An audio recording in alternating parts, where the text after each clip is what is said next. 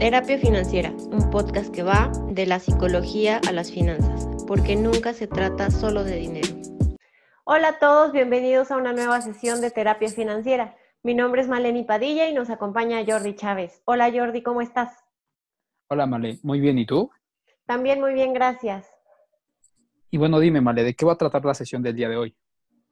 Pues el día de hoy vamos a retomar los aspectos que influyen en el desarrollo de nuestra vida financiera. En la sesión pasada hablamos sobre eh, la imagen de uno mismo y hoy vamos a hablar sobre el entorno y sobre nuestras metas y objetivos. Ahora que lo mencionas, hace mucho sentido que nuestro entorno tenga que ver con nuestra situación financiera y cómo se desarrolla la misma. Sí, de hecho los principales factores que influyen en nuestro desarrollo tienen que ver con el entorno, nuestra familia, nuestra cultura, nuestros amigos todo lo que tenemos cerca provoca que generemos esquemas o creencias conforme al dinero. ¿Con eso estás diciendo que si queremos cambiar nuestra situación actual, tendremos que modificar el entorno?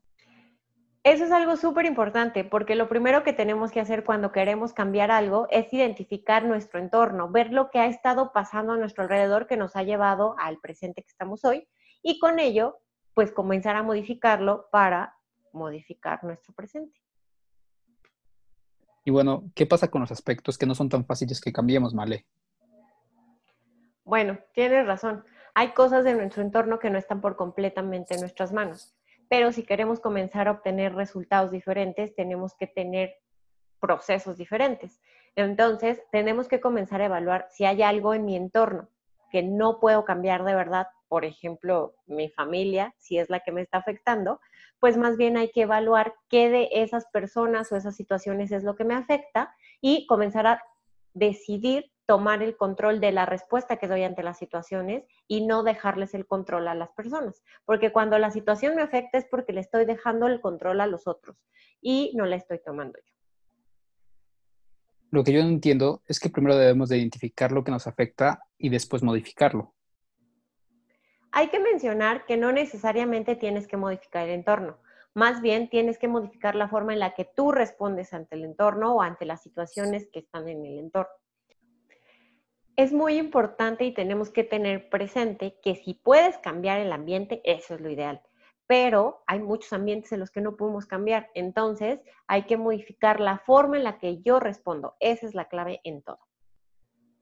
Tener presente que lo ideal sería salir del entorno que es nocivo para mí. Pero si eso no se puede, entonces cambiar la respuesta que yo le doy al entorno. Esa sí es mi responsabilidad.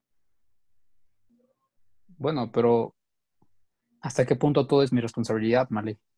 Si lo que estás buscando o en lo que, estamos, o en lo que nos estamos fijando es en tus resultados, entonces son por completo tu responsabilidad. Entonces, eso es lo que debo hacer para tener resultados. Sí, además de tener metas y objetivos, que justo es el tercer punto que influye en nuestra vida financiera. ¿Para qué sirven las metas y objetivos en nuestras finanzas, Marley? Mira, te voy a contar.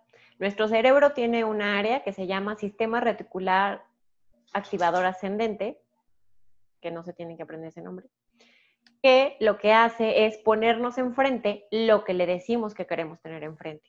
Entonces, por eso es importante tener metas y objetivos, porque este sistema le permite a nuestro, a nuestro cerebro tener, elegir en el ambiente las cosas que nos van a permitir, eh, pues, llevar a cabo lo que le acabamos de decir que queremos llevar a cabo.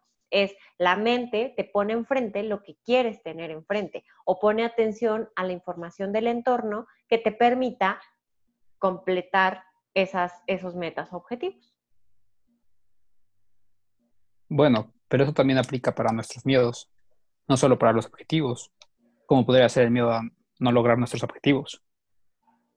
Así es, nuestro sistema nos pone enfrente lo que, le ponemos a la mente, ¿no? Entonces, si tú le pones miedo, pues va a tener, va a buscar en el ambiente como los esquemas, justo es la formación de los esquemas, va a buscar alternativa o va a buscar argumentos en el ambiente que ponga enfrente eso, que te haga eh, realidad eso que estás pensando. Entonces, la mente te pone enfrente lo que tú decides ponerle. Claro, es como lo que dicen de los dos lobos. ¿Qué dicen de los dos lobos, Jordi? Bueno, se supone que dentro de cada uno de nosotros se libra una batalla entre dos lobos. Mientras un lobo representa todo lo bueno, el otro representa todo lo malo. Entonces, el lobo que al final gana la batalla es a quien uno decide alimentar. Si alimentas las cosas buenas de ti, el lobo, el lobo que constantemente va a estar ganando va a ser el lobo bueno.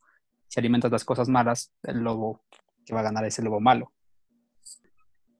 Así es, pues justo como en esa historia, el alimentar al lobo bueno, de hecho ese es el primer punto importante en el momento de establecer metas.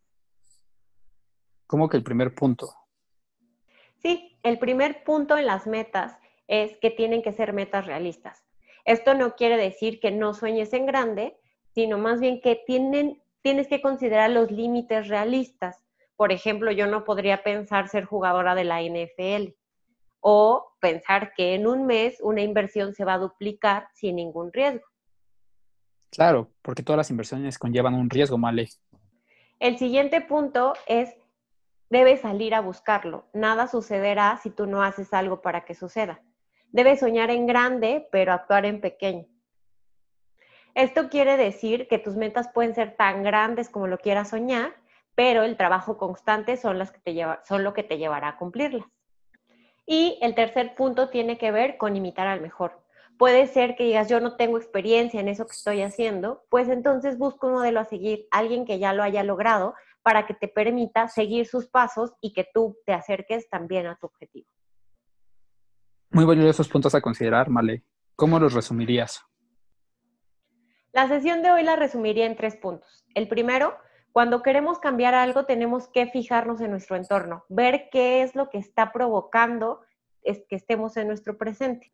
El segundo es hacernos responsable de cómo respondemos al entorno. Esa sí es nuestra responsabilidad. Y el tercero es, a quien no le pasa nada es porque no sabe lo que quiere que le pase. Tienes que ponerle a tu mente lo que quieres que te ponga enfrente. Y con esto resumiría nuestra sesión de hoy, Jordi. Bueno, Male, se nos acabó el tiempo de la sesión. Les agradezco haberme acompañado en una sesión más de terapia financiera. No olviden seguirme en mis redes sociales. En Instagram me encuentran como Maleni Padilla, Maleni con doble L y latina. En Facebook la página está igual como Maleni Padilla. También nos pueden encontrar en las plataformas de audio como terapia financiera. No se olviden de compartir, suscribirse, darle like, comentar y activar la campanita. Los esperamos en la próxima sesión de terapia financiera y recuerden que hablar de dinero es bonito y está bien. Hasta la próxima.